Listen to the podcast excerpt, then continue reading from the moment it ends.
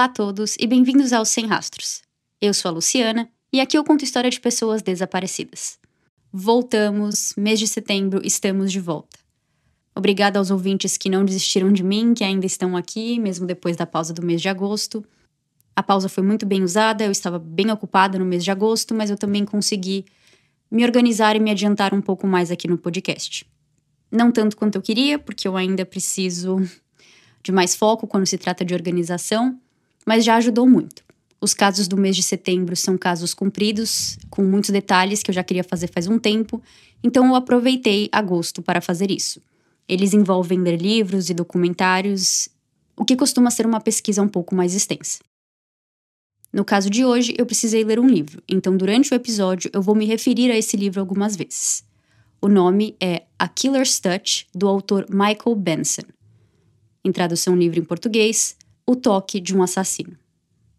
E por último, antes da gente começar com o episódio, eu só queria dar um recado. Eu também queria aproveitar o mês de agosto para responder várias solicitações que eu tinha no Instagram daquelas mensagens que não caem direto na caixa de mensagens. Você precisa entrar naquela parte que você precisa aprovar. E eu não lembro o número exato, mas, por exemplo, vamos supor que eu tinha 20 solicitações. Depois de um tempo, quando eu entrei, eu tinha 10.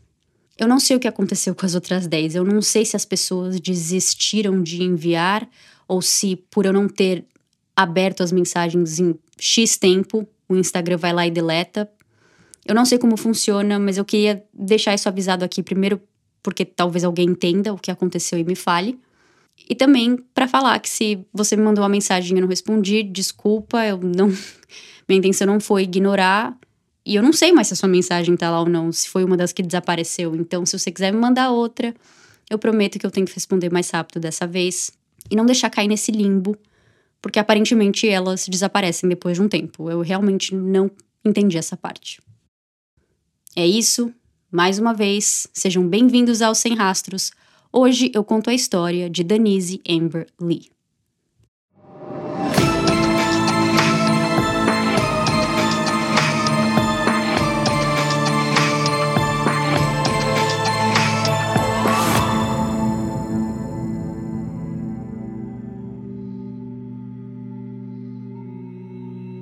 Em 17 de janeiro de 2008, Denise Amberley tinha 21 anos e estava em casa cuidando de seus dois filhos. Sim, Denise, com apenas 21 anos, já tinha dois bebês, um de dois anos e um de seis meses. Com os jovens hoje em dia casando e formando família mais tarde, pode pensar-se que Denise engravidou por acidente. E vocês estariam certos. Mas para Denise e seu marido Nathan era um bom acidente. Os dois se conheceram no colegial, mas começaram a namorar quando se reencontraram na faculdade em janeiro de 2004. Nathan estava estudando e Denise, ainda no colegial, porque ela era dois anos mais nova do que ele, estava fazendo um curso extra de matemática nessa faculdade. O romance foi daqueles que chega de repente, mas intenso e para ficar. Todas as fontes falam sobre como os dois eram o oposto um do outro. Denise era quieta, introvertida, preferindo livros a pessoas, muito inteligente, afinal estava fazendo um curso de matemática a nível de faculdade, enquanto Nathan era sociável e popular mas como uma boa história de amor, tem o seu pequeno plot twist. Foi a quieta e tímida Denise que chamou Nathan para sair e não o contrário. O primeiro encontro dos dois deu super certo e foi apenas três semanas antes do Dia dos Namorados nos Estados Unidos, que é em 14 de fevereiro. Com o um romance já engatado, eles decidiram comemorar aquele dia indo no shopping juntos. Eles jantaram e foram a uma joalheria, onde Denise gostou muito de um anel e Nathan a presenteou com ele. Era um anel prata com um coração e uma pedrinha no meio do coração. O anel custou 40 dólares, mas o preço não importava. Ele tinha um imenso valor sentimental para Denise e a partir desse dia ela o usou todos os dias sem falta. Nathan até deu um novo anel quando a pediu em casamento, mas ela passou a usar os dois, sendo o primeiro comprado no shopping com um mês de relacionamento o mais importante. Quando Denise se formou no colegial, os dois se mudaram de Englewood, na Flórida, para a cidade de Tampa, também na Flórida, para ambos estudarem na USF, University of South Florida. Foi lá que Denise engravidou de seu primeiro filho. Segundo o livro, foi um momento estressante na vida dos dois jovens, mas assim que eles decidiram se casar, eles ficaram mais tranquilos sobre o futuro. A família dos dois também, passado o choque, receberam a notícia do casamento com braços abertos. Denise casou grávida, em agosto de 2005, e Noah nasceu em janeiro de 2006. O bebê trouxe mudanças para a vida dos dois. Nathan parou de estudar e eles se mudaram para a casa dos pais de Denise, de volta em Englewood. Eles moraram lá por um ano e assim que Nathan começou a ganhar um salário decente, eles economizaram e alugaram uma casa na cidade de Northport, apenas uma hora de distância de Englewood. Vocês talvez reconheçam a cidade de Northport, na Flórida, porque foi onde aconteceu o caso de Gabby Petito e Brian Laundrie também. A casa lá, que era de três quartos e dois banheiros, foi escolhida pelo preço. A família dos dois moravam em cidades diferentes, mas próximas, então eles puderam se mudar para um local mais barato e ainda ter a família por perto como apoio. Denise era mãe em tempo integral, e Nathan, que passou por uma fase onde tinha três empregos para conseguir sustentar a família, agora tinha apenas um, trabalhando para a companhia elétrica da cidade. Durante todas essas mudanças, Denise engravidou pela segunda vez e deu luz a Adam em meados de 2007. Mesmo com as finanças apertadas, os quatro eram uma família feliz com muito amor envolvido. Na quinta-feira, 17 de janeiro de 2008, Nathan, como sempre, acordou às 6h10 da manhã e saiu para trabalhar às 6h20. Como sempre também, Denise ficou em casa com os babies, Noah de 2 anos e Adam de 6 meses. Às 11h09 da manhã, Nathan liga para a esposa durante seu intervalo. Os dois falam sobre como aquele dia estava calor, mesmo sendo janeiro, que é inverno nos Estados Unidos, e Nathan sugere a Denise que abra as janelas de casa para o vento entrar. Ele queria que ela desligasse o ar-condicionado um pouco para economizar dinheiro, no qual Denise responde que já abriu as janelas. Denise também comenta que estava pensando em cortar o cabelo dos filhos naquela tarde, e depois de cinco minutos de conversa, os dois desligam e voltam para suas rotinas. Por sair para trabalhar muito cedo, Nathan sai desse emprego cedo, às três da tarde. Ele costumava ligar para Denise essa hora para avisar que estava voltando para casa, mas nesse dia ela não atendeu.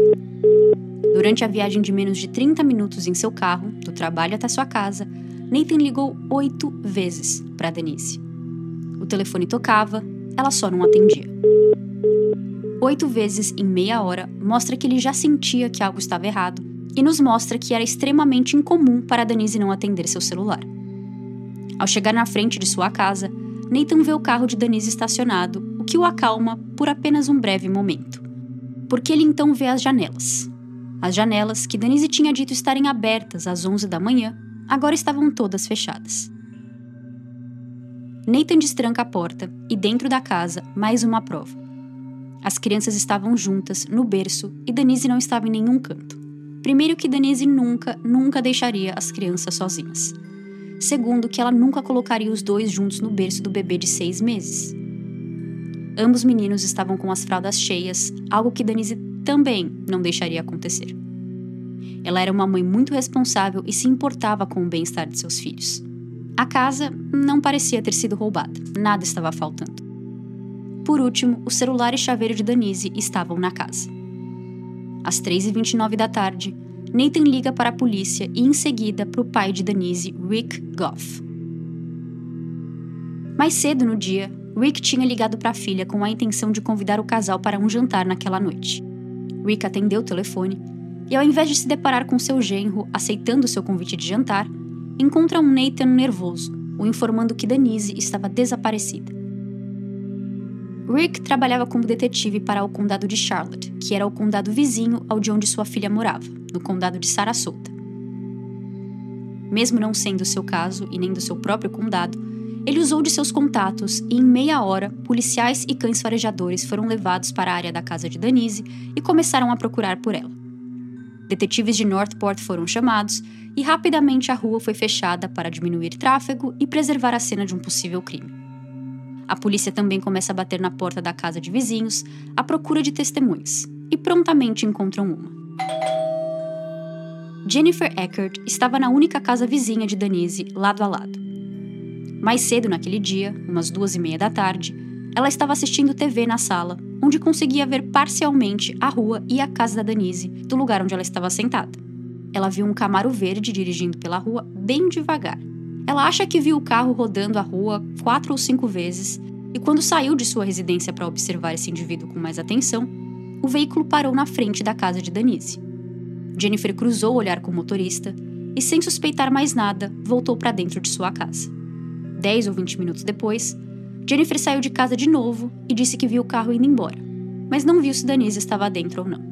Além de ter uma boa descrição do veículo, que era o modelo e a cor, Jennifer lembra que a frente do Camaro verde também tinha um protetor de para-choque preto, o que era mais um detalhe para funilar as buscas pelo veículo. E Jennifer também tinha uma descrição do homem. Ela disse ser um homem branco, com cabelos de cor clara, e por mais que ela não tenha o visto de pé, ela acha que ele era alto, pois sua cabeça estava muito próxima do teto do carro. Agora nós vamos entrar na parte crucial desse caso, que são as ligações para o 911. Mas para as ligações fazerem sentido, é necessário entender o que aconteceu com Denise. O homem que Jennifer, a vizinha, viu chegando na casa de Denise às duas e meia da tarde era Michael King, de 36 anos. Ele estava ali para sequestrar Denise. Dez minutos depois, quando Jennifer vê o carro indo embora, Denise estava dentro do veículo, detida pelo sequestrador.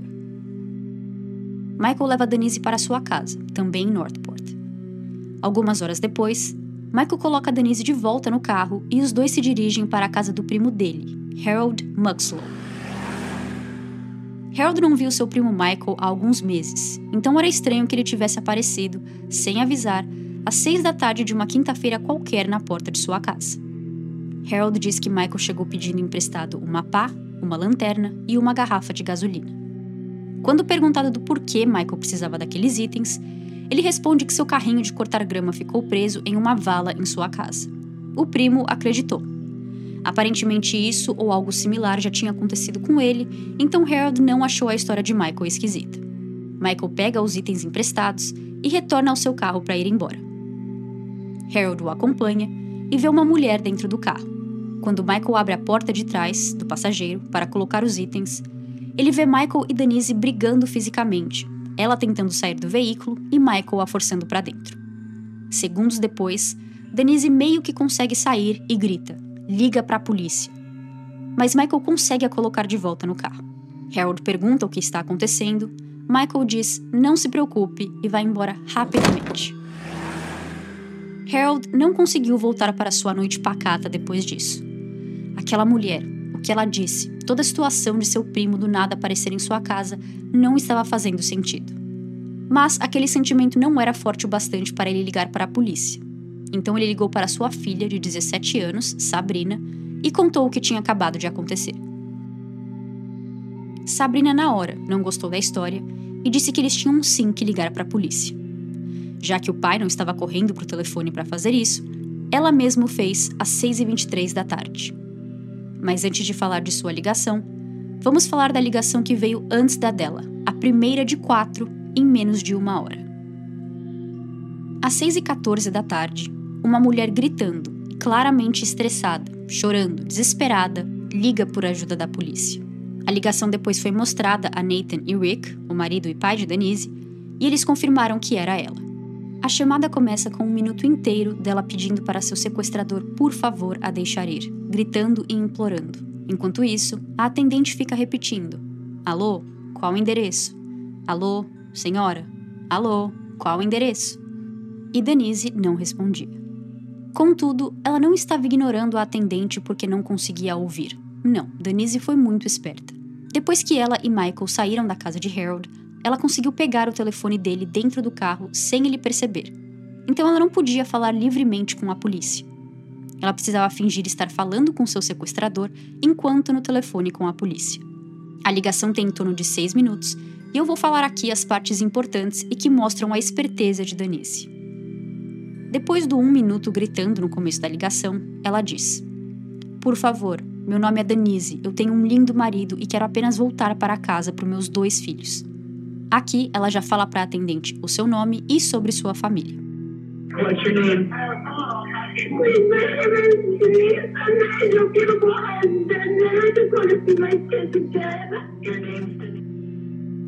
A atendente pergunta: Onde é o endereço da sua casa? Denise responde: Por favor, me leve para minha casa. Você pode me levar na Latour? Avenida Latour, ou Latour Avenue, era o nome de sua rua. A atendente pergunta: Você pode ver ou está com os olhos vendados? Denise diz: Eu não consigo ver. Onde nós estamos? Como se estivesse fazendo uma pergunta para Michael. Ele ignora quase todas as falas de Denise. A atendente diz que o rádio está muito alto e ela não consegue ouvir direito, e Denise fala: Eu não consigo te ouvir, você pode abaixar o rádio?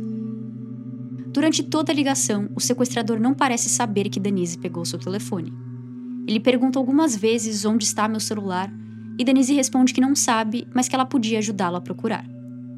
Depois desses seis minutos, Michael volta a perguntar onde está seu telefone e a ligação cai abruptamente com a suposição de que ele pegou o telefone de volta. Com esses seis minutos de chamada, a esperança de que a ligação seria rastreada e Denise rapidamente encontrada surgiu, mas infelizmente isso não aconteceu. O celular era um burner phone, telefone queimador na tradução literal em português, ou mais conhecido como celular descartável. Esse tipo de aparelho é mais barato e básico, sem um sistema de GPS embutido, tirando qualquer possibilidade da polícia encontrar Danise por esse meio. Contudo, a pessoa que compra um burner phone ainda precisa ativar o telefone e, para isso, ela precisa dar seu nome, entre outras informações. Nós vemos muitos casos onde os suspeitos colocam nomes falsos quando obtêm burner phones, mas aqui a polícia teve sorte. O celular estava registrado no nome de Michael King, um homem de 36 anos que também morava em Northport. Com seu endereço em mãos, às 6h59 da noite, a polícia chega em sua casa. Do lado de fora, as janelas estavam fechadas e era possível ouvir vozes dentro da casa. Pela situação ser delicada, um sequestro, a polícia teve autorização de entrar na casa sem um mandado e procurar por Michael e Denise. Ao entrar, a residência estava vazia, com as vozes ouvidas vindo da televisão que estava no último volume. Sua casa mal tinha móveis. No quarto, lençóis cobriam as janelas. Um rádio também estava ligado e no último volume, assim como a TV. No chão, tinha um lençol do ursinho Puff, um travesseiro, um cobertor vermelho e uma camiseta preta. Os únicos móveis no quarto eram uma mesa de rodinhas e um espelho. Perto do lençol no chão, a polícia encontra um elástico de cabelo e pedaços de fita adesiva com fios de cabelos longos colado na fita. Olhando mais de perto, era possível ver sangue no lençol. Agora voltando às ligações. A segunda das quatro ligações que vieram entre 6 e 7 da noite veio de Sabrina Muxlow, filha do primo de Michael King, Harold Muxlow. Nove minutos após a ligação de Denise, às 6h23 da tarde, Sabrina conta à polícia que o primo de seu pai tinha ido na casa dele pedir certos itens emprestados, que uma mulher tinha saído do carro tentando fugir, que ela estava com suas mãos presas e que o primo tinha a colocado de volta dentro do carro.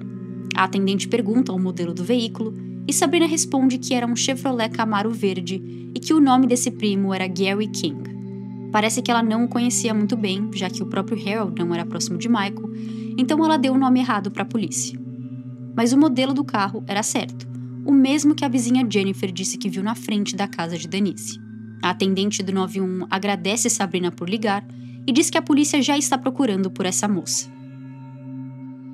Às seis e meia, vem a ligação mais importante, a de Jane Kowalski.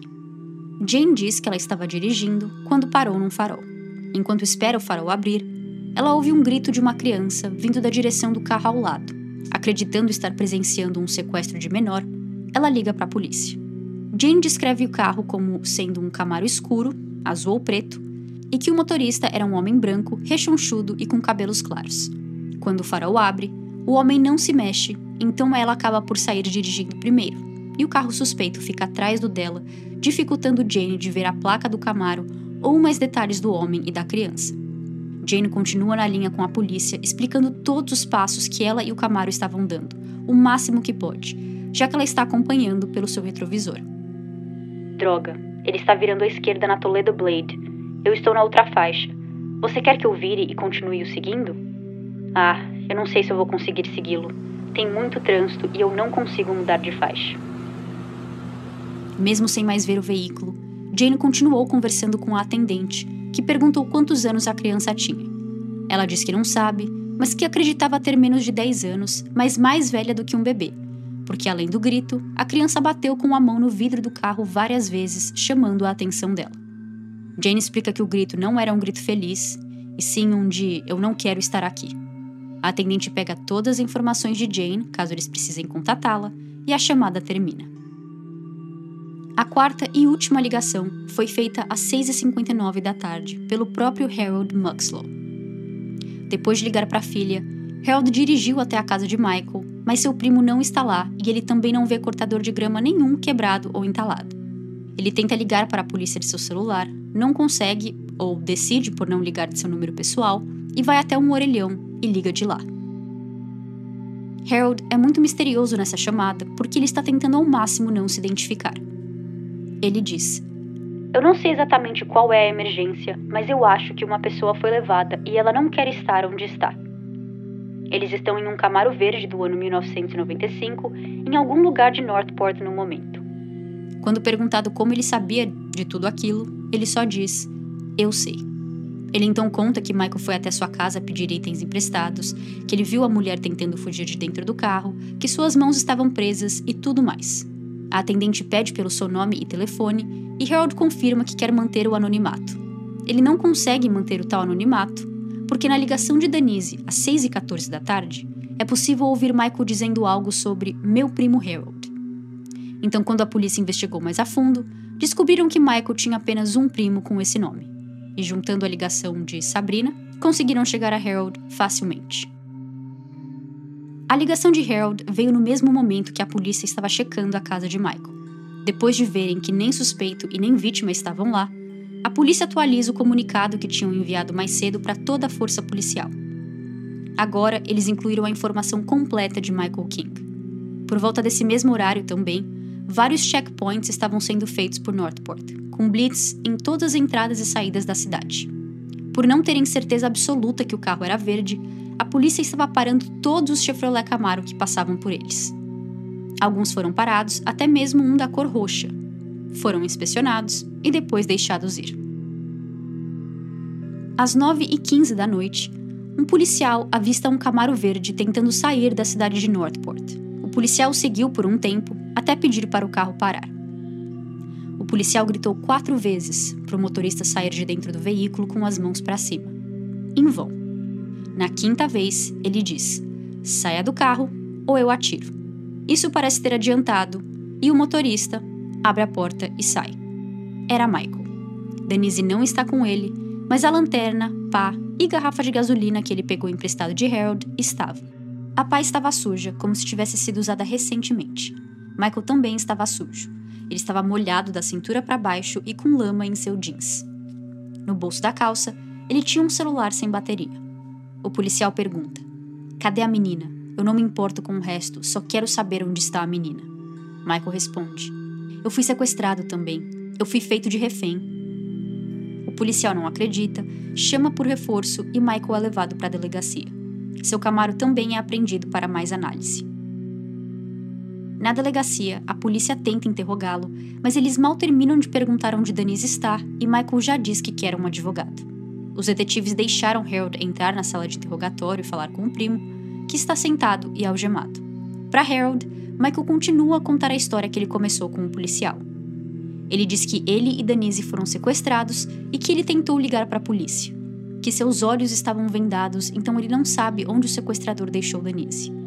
Que o sequestrador estava usando uma máscara de esqui, então ele não viu seu rosto. Harold perguntou o que ele fez com os itens emprestados de sua casa e Michael disse que foi tudo a pedido do tal sequestrador e que ele nem tinha um cortador de grama, que o suspeito pediu para ele usar isso como desculpa. A polícia também questionou Harold do porquê ele não ligou para a polícia antes, porque ele não tentou intervir ali na porta de sua casa e salvo Denise.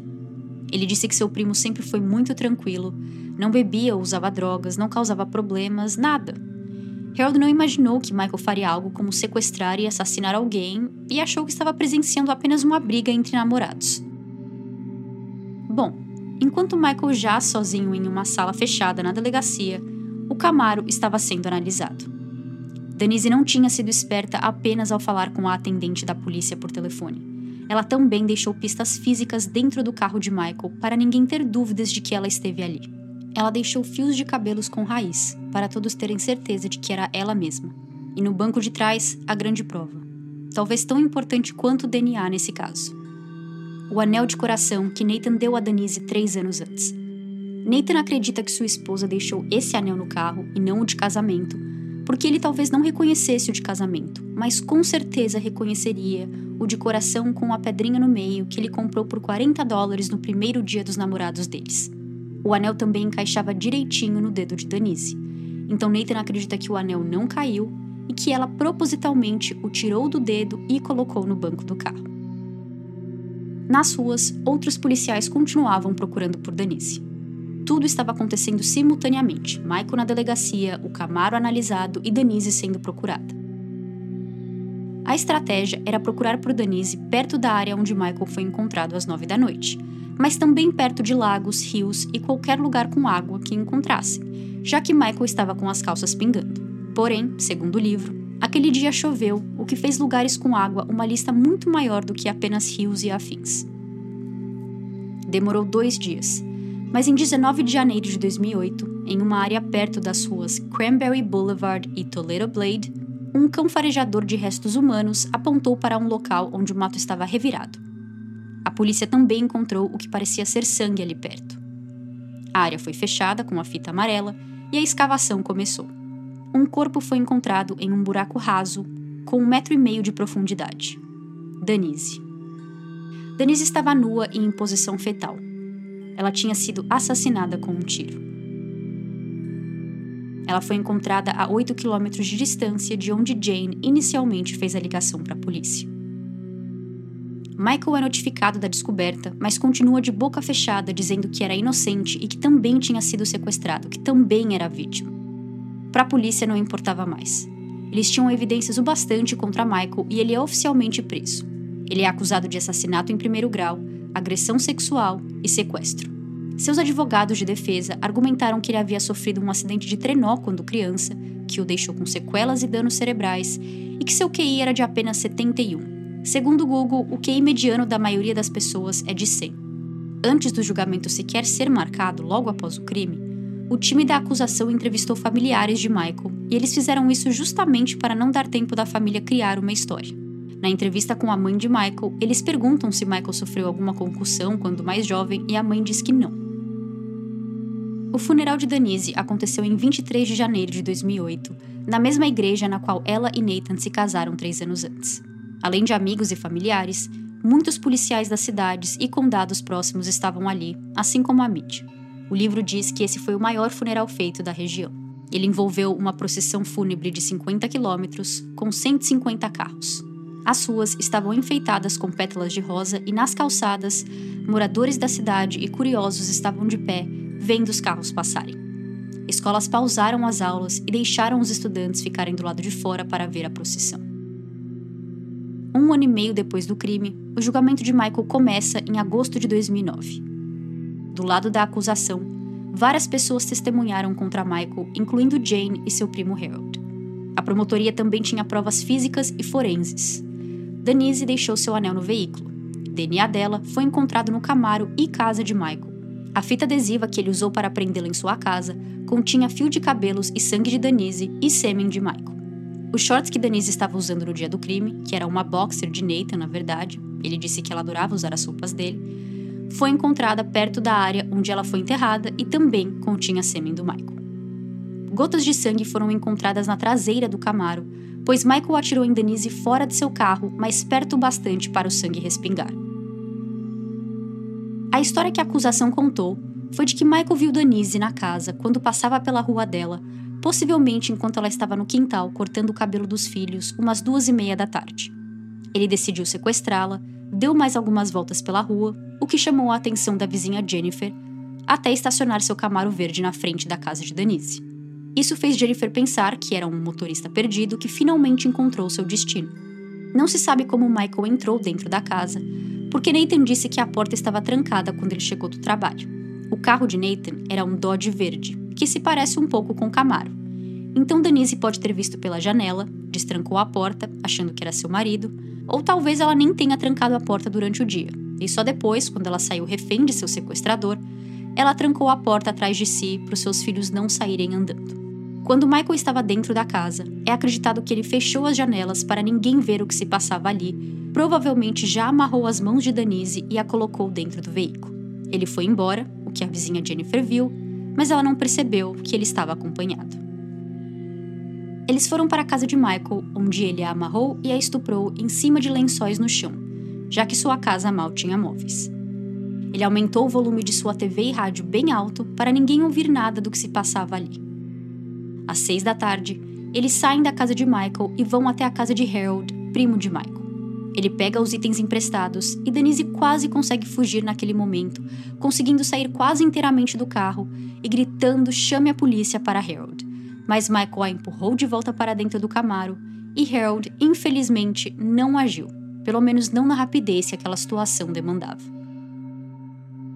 Segundo o que é possível ouvir de Michael na ligação de Denise para o 911, ele diz que não ia matá-la, mas que depois do que ela fez na casa de Harold, ele não via outra saída da casa do primo, eles foram até o local do assassinato, onde Michael tirou Denise do carro e deu um sigelo tiro em sua testa, a matando. Usando a pá emprestada, ele cava o buraco raso e coloca Denise nua em posição fetal dentro, tampa o buraco e vai embora. O local onde ela foi enterrada não tinha água por perto, então é acreditado que Michael ficou bem sujo após a escavação e propositalmente parou em algum rio e entrou em uma tentativa de limpar a lama e sujeira, o que não adiantou muito. O médico legista testemunhou que Denise havia marcas por todo o corpo, cada uma contando uma história. Seus pulsos tinham marcas por terem sido amarrados. Ele disse que ela havia sido violentamente estuprada, com feridas em ambas partes íntimas, incluindo um rasgo perto do ânus. A frase que ele usou foi: As marcas em suas partes íntimas não são consistentes com um ato sexual consensual. Denise foi baleada a queima-roupa acima de sua sobrancelha esquerda, o que significa que ela sabia exatamente o que estava acontecendo enquanto sentia o metal da arma contra sua testa. O tiro fez o olho esquerdo de Danise explodir. O tiro foi dado na diagonal, pois entrou acima do olho esquerdo e saiu atrás da cabeça de Danise pelo lado direito. A arma utilizada foi uma 9mm, mas ela nunca foi encontrada. A bala também não se encontrava no local, apenas a cápsula. A acusação queria muito a arma do crime para poder testar e fechar o caso com mais provas e certezas de que Michael era o culpado. Mas ela não foi encontrada perto do local do assassinato, na casa ou camaro de Michael. Para finalizar o julgamento, a ligação desesperada e triste de Denise para a polícia foi mostrada para o júri e todos puderam ouvi-la lutando por sua vida. Em suas declarações finais, a promotoria resumiu o crime de Michael, apontando onde eles tinham provas de que ele era o culpado, e disseram não acreditar que Michael decidiu matar Denise após ela tentar fugir na frente de Harold. Michael foi até a casa do primo para pegar emprestado uma pá, lanterna e uma garrafa de gasolina. A advogada da acusação diz: Eu não vou defender Harold. Ele poderia ter sido mais homem. Mas esse julgamento é sobre Michael. Ele já sabia o que ia fazer, já sabia como aquele pesadelo ia acabar ele estava pegando suas ferramentas de enterro. Já a defesa passou o julgamento inteiro tentando mostrar que seu cliente não entendia a diferença de certo para errado, que ele sofreu acidentes quando criança, que ele era meio lento e que não tinha provas suficientes mostrando sem dúvidas que Michael matou Denise. Esse acidente do trenó realmente aconteceu, não é que é mentira. Quando a acusação foi falar com a mãe de Michael antes da defesa bolar estratégia sobre qual seria sua defesa para Michael, a mãe disse que não, ele não tinha nenhuma concussão ou algo muito grave de quando ele era criança. Mas o acidente aconteceu sim. Ela e os irmãos falam sobre ele e sobre outros acidentes durante o julgamento. Mas o que muda é que antes ela disse que não, nada aconteceu, nada demais, nada grave. E na defesa, na, no tribunal, eles estão tentando parecer que Michael tinha sequelas, Michael tinha problemas e por isso ele não entendia a diferença de certo e errado e ele não podia ser culpado pelo assassinato de Denise. Eles meio que admitiram ou ignoraram o sequestro e estupro de Denise, mas insistiam em dizer que não tinha provas o bastante para comprovar que Michael atirou em Denise. Isso se dá por causa da pena de morte. Um crime de sequestro e de estupro não o leva à pena de morte. Ele poderia até ficar preso para o resto da vida, mas não morreria por aquilo. Mas se ele fosse condenado, se ele fosse considerado culpado pelo crime de assassinato em primeiro grau, aí sim ele poderia pegar a pena de morte. E era isso que seus advogados de defesa estavam tentando tirar. Cinco dias após o início do julgamento, em 27 de agosto de 2009, o júri demora apenas duas horas para voltar com seu veredito. culpado. O júri considera Michael King culpado de todas as acusações e ele é condenado à morte. Ele tentou apelar a decisão mais de uma vez desde então, mas a sentença foi mantida. Hoje em dia, 2022, Michael tem 50 anos e continua vivo e preso sem uma data de execução marcada. Com Michael oficialmente preso pelo assassinato de sua filha, Rick fala com os repórteres que esperavam do lado de fora da corte. Denise tirou um pedaço de lixo das ruas e colocou em seu devido lugar. Eu sinto muito pelo filho de Michael, mas nós perdemos Denise e seus dois filhos perderam uma mãe.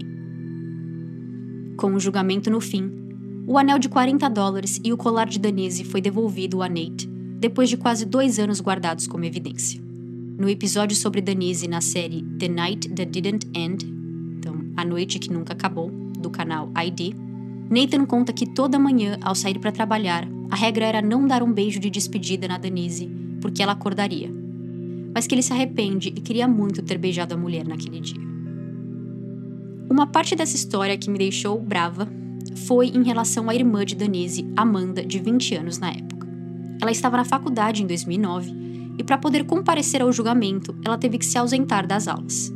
A faculdade fez um acordo que ela poderia ir no julgamento, mas com uma lição de casa. Amanda teria que fazer um relatório, um texto sobre o julgamento. Repetindo, Amanda, irmã de Denise, mulher sequestrada e assassinada, teria que não só comparecer ao julgamento de sua irmã e ouvir tudo o que aconteceu, que já deve ser muito difícil, mas que ela iria provavelmente de qualquer maneira, porque era sua irmã.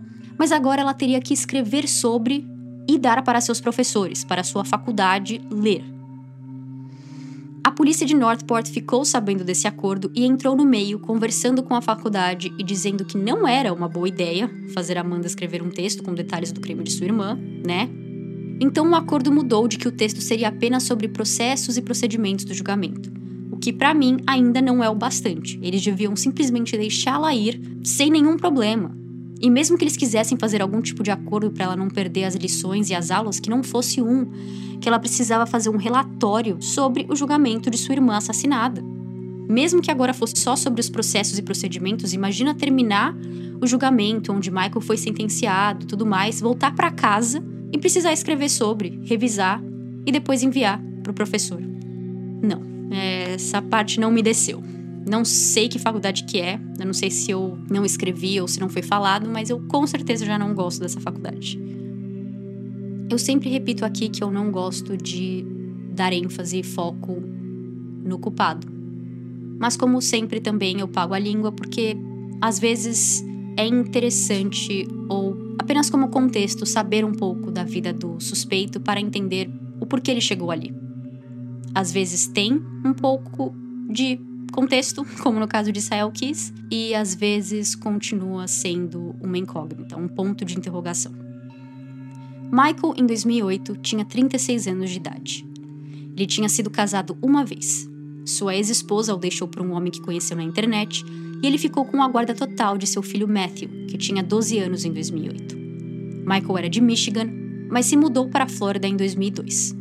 Sua mais recente ex-namorada falava dele como um homem que tinha uma boa casa, um bom emprego, que nunca faltou nada para comer e estava sempre comprando ou trocando carros.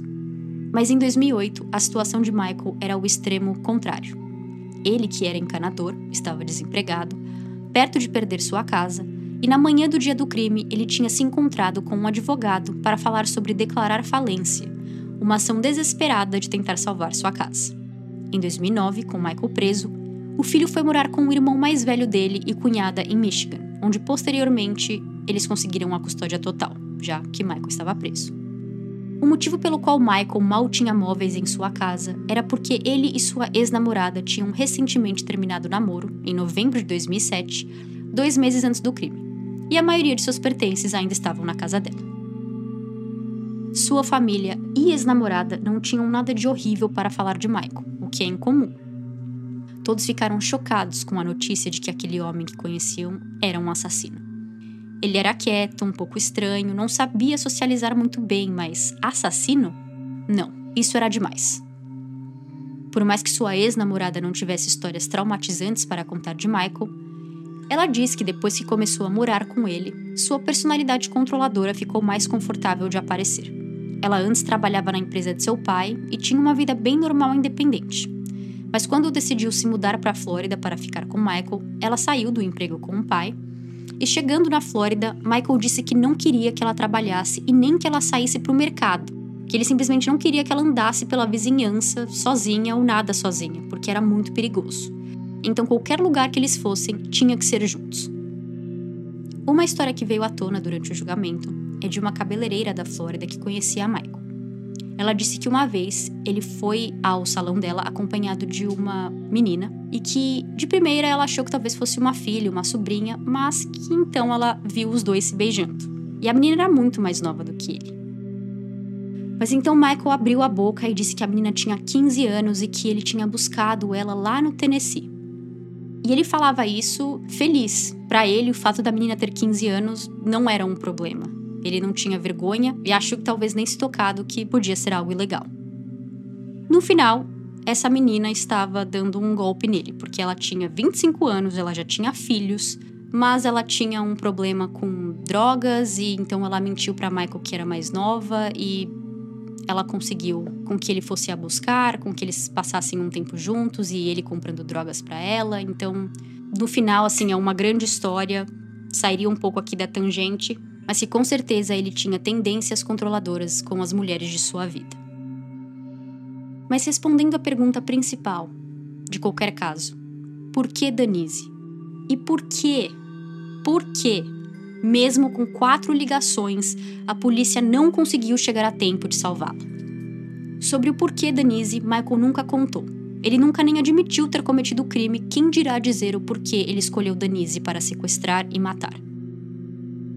Agora, sobre o porquê a polícia não conseguiu salvá-la, a história é bem mais complicada. O que aconteceu de errado é baseado quase que completamente na ligação de Jane para a polícia e sobre como o procedimento correto não foi feito. Os erros são explicados no capítulo 11 do livro, pois depois que Michael foi preso, Denise achada e o passo a passo daquele dia veio à tona, uma investigação interna foi feita pela corregedoria para entender aonde as coisas desandaram. É confuso, então eu vou tentar explicar da melhor maneira possível. Primeiro, precisamos entender a diferença de posições aqui. No condado de Charlotte, onde a ligação de Jane foi tomada, eles tinham duas posições diferentes: as atendentes e as despachantes.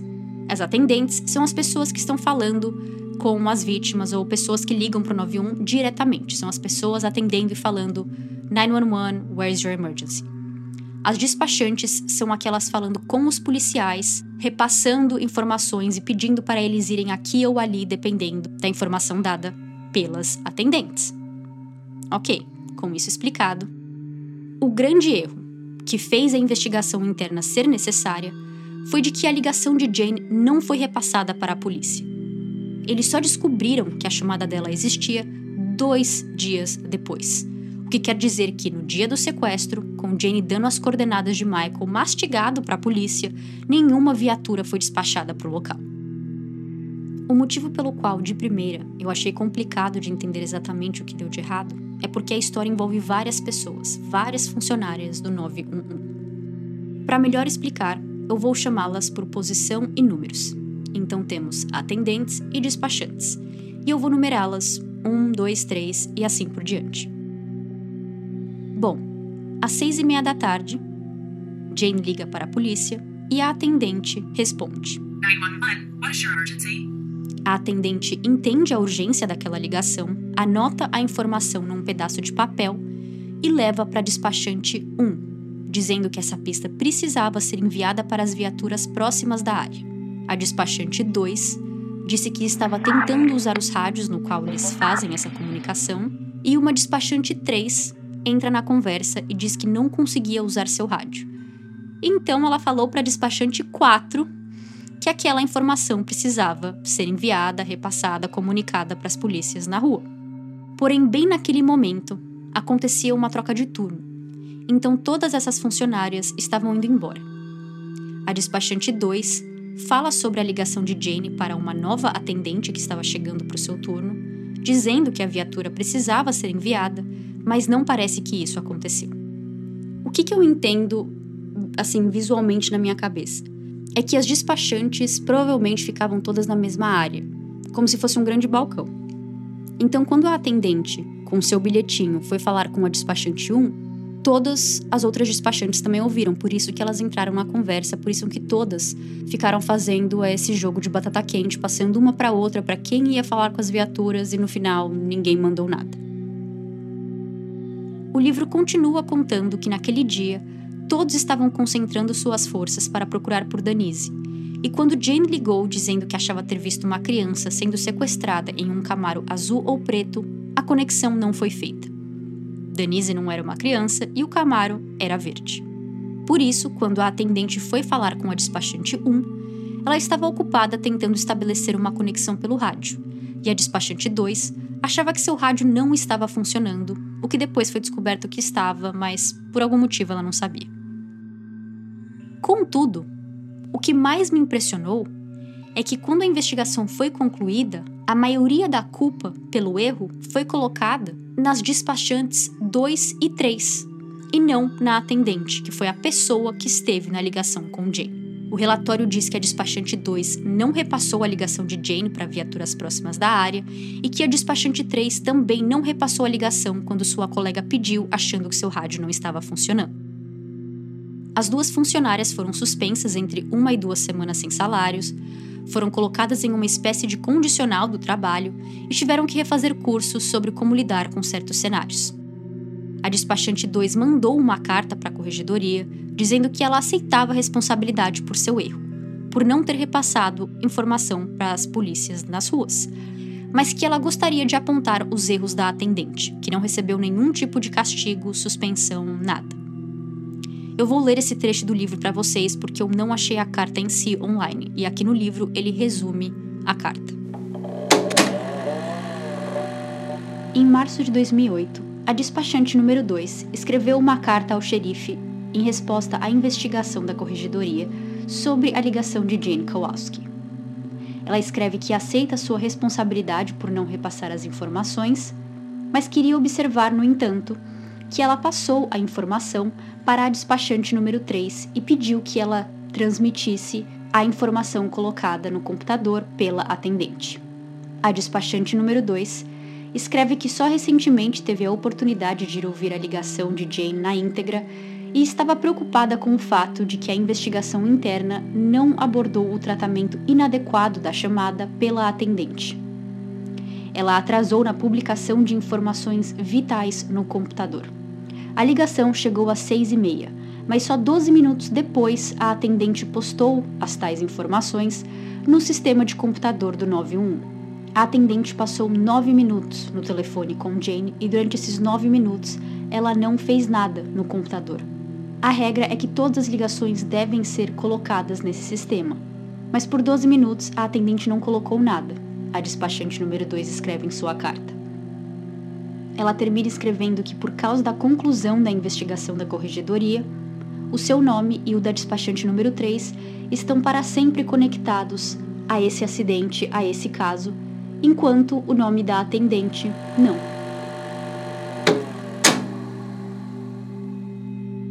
Jane fez um total de três ligações para a polícia e as três não foram devidamente tratadas. Primeira chamada na noite do crime, com a ligação durando nove minutos, com todas as informações do paradeiro no carro. No dia seguinte, Jane acorda e liga a TV enquanto toma café da manhã. E no noticiário, ela vê uma foto de Michael e diz: Meu Deus, é o cara do carro. Com a história sendo contada no jornal, ela se toca de que ela não tinha visto uma criança e sim Denise. Um número foi colocado na tela para pessoas ligarem com pistas e Jane liga dizendo: vocês provavelmente querem falar comigo. Eu que fiz a ligação ontem. Ok, nós vamos pedir para alguém entrar em contato. Ninguém ligou. No dia 19, sábado, dois dias depois do crime e no mesmo dia em que o corpo de Denise é encontrado, Jane liga de novo e mais uma vez eles falam que ligariam de volta e não ligaram. Nathan disse em uma entrevista: Se você ouviu a ligação de Jane Kowalski, você ouviu uma grave incompetência. Isso é inaceitável. Algum dia terei que contar aos meus filhos, que terão poucas lembranças de Danise, se é que alguma, de sua mãe incrível e corajosa. Apesar de tudo isso, terei que dizer a eles que ela morreu desnecessariamente. As pessoas precisam ser responsáveis pelo que aconteceu. Se essa ligação tivesse sido despachada, nunca teríamos perdido tempo procurando e procurando, porque Denise teria sido resgatada e ela estaria conosco hoje. Tanto ele quanto Rick queriam as funcionárias do 91 demitidas, mas isso não aconteceu. John Davenport, o xerife que estava no comando do condado de Charlotte em 2008, ficou ao lado de sua equipe e das agentes do 91, dizendo que não sabe se a história seria diferente se a ligação tivesse sido repassada. Ele disse que não precisava demitir as funcionárias porque elas já estavam sofrendo e isso era o bastante. Não existe castigo maior que eu poderia dá-las que elas já não estão sentindo e vivendo. Elas se sentem horríveis. O entrevistador então fala. Mas se elas travam sob pressão, talvez elas não sejam as pessoas corretas para esse tipo de trabalho. Você confia nos seus operadores? John responde que sim, que essa atendente especificamente já esteve sob pressão no passado e não cometeu erros, mas que dessa vez sim e que todos cometemos erros, e que naquele dia foi ela. Outro ponto que também é falado como um fator do porquê Denise não foi salva foi um atraso em informações serem colocadas no sistema do Detran americano. Em dezembro de 2007, Michael registrou seu Camaro como sendo dele, dando seus dados pessoais, mas naquela época costumava demorar até 90 dias para o sistema ser atualizado com novas informações. Então, em janeiro, apenas um mês depois, o nome de Michael ainda não estava no sistema associado como dono de um Camaro. Na fatídica tarde do crime, depois de falar com a vizinha, policiais usaram desse sistema para procurar por pessoas na área que tinham um Camaro verde e encontraram três pessoas. Se o sistema tivesse atualizado, eles teriam encontrado quatro, e poderiam ter surpreendido Michael em sua casa ainda com Denise lá. Por causa desse caso, o procedimento para atualizar informações no sistema do condado diminuiu de 90 para 7 dias. Michael só foi nomeado como suspeito depois de Denise usar seu celular para fazer a ligação às 6 e 14 da noite. Mas se seu nome tivesse no sistema do Detran, ele poderia ter sido encontrado antes das 5 da tarde, quando é acreditado que ele e Denise ainda estavam na casa dele. E o último detalhe sobre o quanto Denise ainda poderia estar viva é que, com toda essa investigação, foi descoberto que tinha um carro policial, uma viatura, na rua onde Michael e Jane estavam passando, enquanto Jane estava na ligação com a polícia. Então, se a informação tivesse sido corretamente repassada para as viaturas locais, eles provavelmente teriam achado o Camaro do Michael rápido porque eles estavam ali, tudo no mesmo quarteirão, na mesma rua. Em outubro de 2009, Nathan abre um processo contra a polícia do condado de Charlotte. Segundo o livro, o processo alega que o tratamento mal feito da ligação de Jane ajudou a levar à morte de Denise e que a busca por ela foi mal planejada por causa da má comunicação entre atendentes e despachantes do 91. O processo exigia um julgamento por júri por danos por morte culposa, danos por negligência, custos e honorários advocatícios.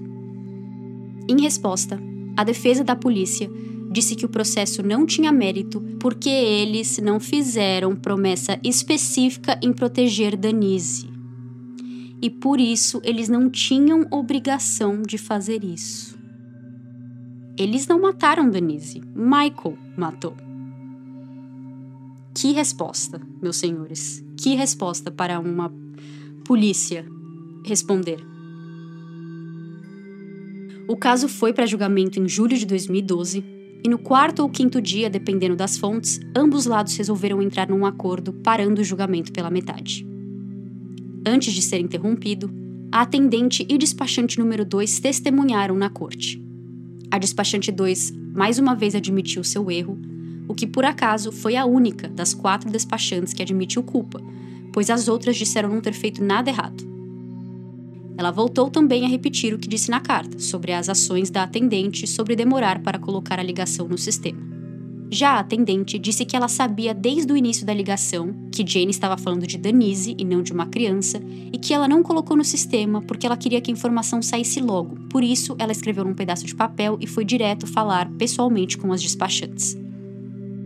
Uma coisa que eu queria entender com essa fala da atendente, que ela diz que sabia que desde o começo a ligação de Jane era sobre Denise e não uma criança, por que, que ela não falou para despachantes então?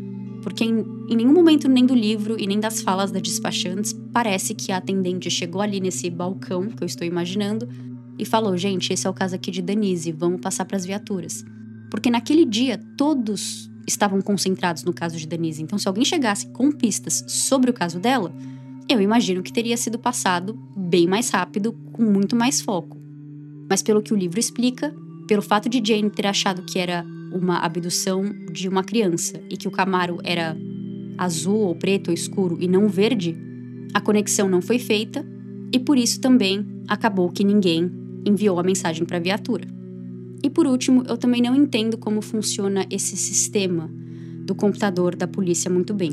Porque eu tinha a impressão, pelos filmes que a gente vê, que quando você liga para a polícia, eles estão colocando as coisas lá no sistema e quando é colocado, vai para algum lugar. Eu achei que a polícia nas ruas viam com aqueles computadores que eles têm dentro das viaturas. Mas do mesmo jeito que as despachantes não enviaram o comunicado para as viaturas locais que eles precisavam ir atrás de Michael e de Jane, mesmo com o atendente demorando 12 minutos para colocar a informação no sistema, o que é errado por si só, ela colocou. E aí? Ninguém ainda foi atrás de Michael, nenhuma viatura recebeu essa notificação de que, ó, oh, você está próximo de algo que foi colocado agora no sistema. Vai investigar. Enfim, não sei como funciona, mas parece que colocando no sistema ou não, falando com a despachante ou não, nada foi feito, ninguém foi atrás de Michael na Toledo Blade. Em uma notícia de agosto de 2012, o acordo foi de 1 milhão e 250 mil dólares dados pelo escritório do xerife do condado de Charlotte para Nathan Lee. O acordo também diz que o pagamento ele não foi feito como admissão de culpa e sim apenas para não ter mais julgamento ou processo seguindo em frente. Em 2010, Nathan e Rick conseguiram passar a Lei de Danise, que define padrões para sistemas do 911 em todo o estado da Flórida. Nathan também fundou a Fundação Danise Amberley, que promove treinamento, protocolos padronizados, medidas de qualidade e avanços tecnológicos para funcionários e sistemas do 911, para que esse trabalho possa ser feito de uma maneira melhor e o que aconteceu com Danise não se repita. Desde então, Nathan recasou e, junto com sua nova esposa, eles têm sete filhos juntos. Pelo que eu entendi, quatro eram dela, de outro relacionamento, dois de Nathan com Danise, e juntos eles tiveram mais um. Mesmo com 14 anos se passando desde o crime, filhos crescendo e Nathan casando de novo, a Fundação Danise Amberley continua de pé e ativa, com Nathan na luta, lembrando e honrando o nome do primeiro grande amor de sua vida. A maioria das vezes, quando eu falo aqui sobre erros que a polícia cometeu, eu costumo agir como advogada do diabo e comento: não dá para ter certeza se a pessoa seria salva ou se o final dessa história poderia ser mudado se tal ação, tal coisa tivesse acontecido de outro jeito, se a polícia tivesse agido mais rápido, se a polícia tivesse prestado atenção aqui ou ali. Eu sempre deixo essa dúvida no ar, porque para mim costuma ser assim. Não nesse caso. Eu tenho certeza que se eles tivessem levado a ligação de Jane a sério, se eles tivessem repassado corretamente a informação para viaturas do local, tem grandíssimas chances de que Michael teria sido pego no pulo a caminho do local onde ele enterrou Denise, ainda viva. Denise ainda estava viva nesse caminho. Ele só a matou quando chegou lá. Eu acredito muito que essa história poderia ser diferente. Essa foi a história de Denise Amberley, e eu gostaria de finalizar o episódio com um trecho do livro, onde Rick Goff descreve sua filha no funeral. Rick beijou uma foto de Denise e disse que ela era uma pessoa maravilhosa, especial e extraordinária. Ela era muito inteligente, mas também tão legal. Sempre com um sorriso brilhante e quando sorria, todos sorriam também. Sua felicidade era contagiante, uma manifestação física de vibrações positivas. Ela poderia usar seu charme para conseguir o que queria, mas ela não fazia isso. Ela estava muito preocupada em como poderia ser útil em uma situação e sempre foi uma grande trabalhadora. Denise é minha bebê e eu vou sentir sua falta. Não sei como nossa família vai ser sem você. Eu te amo, filha, e eu sei que você está em casa.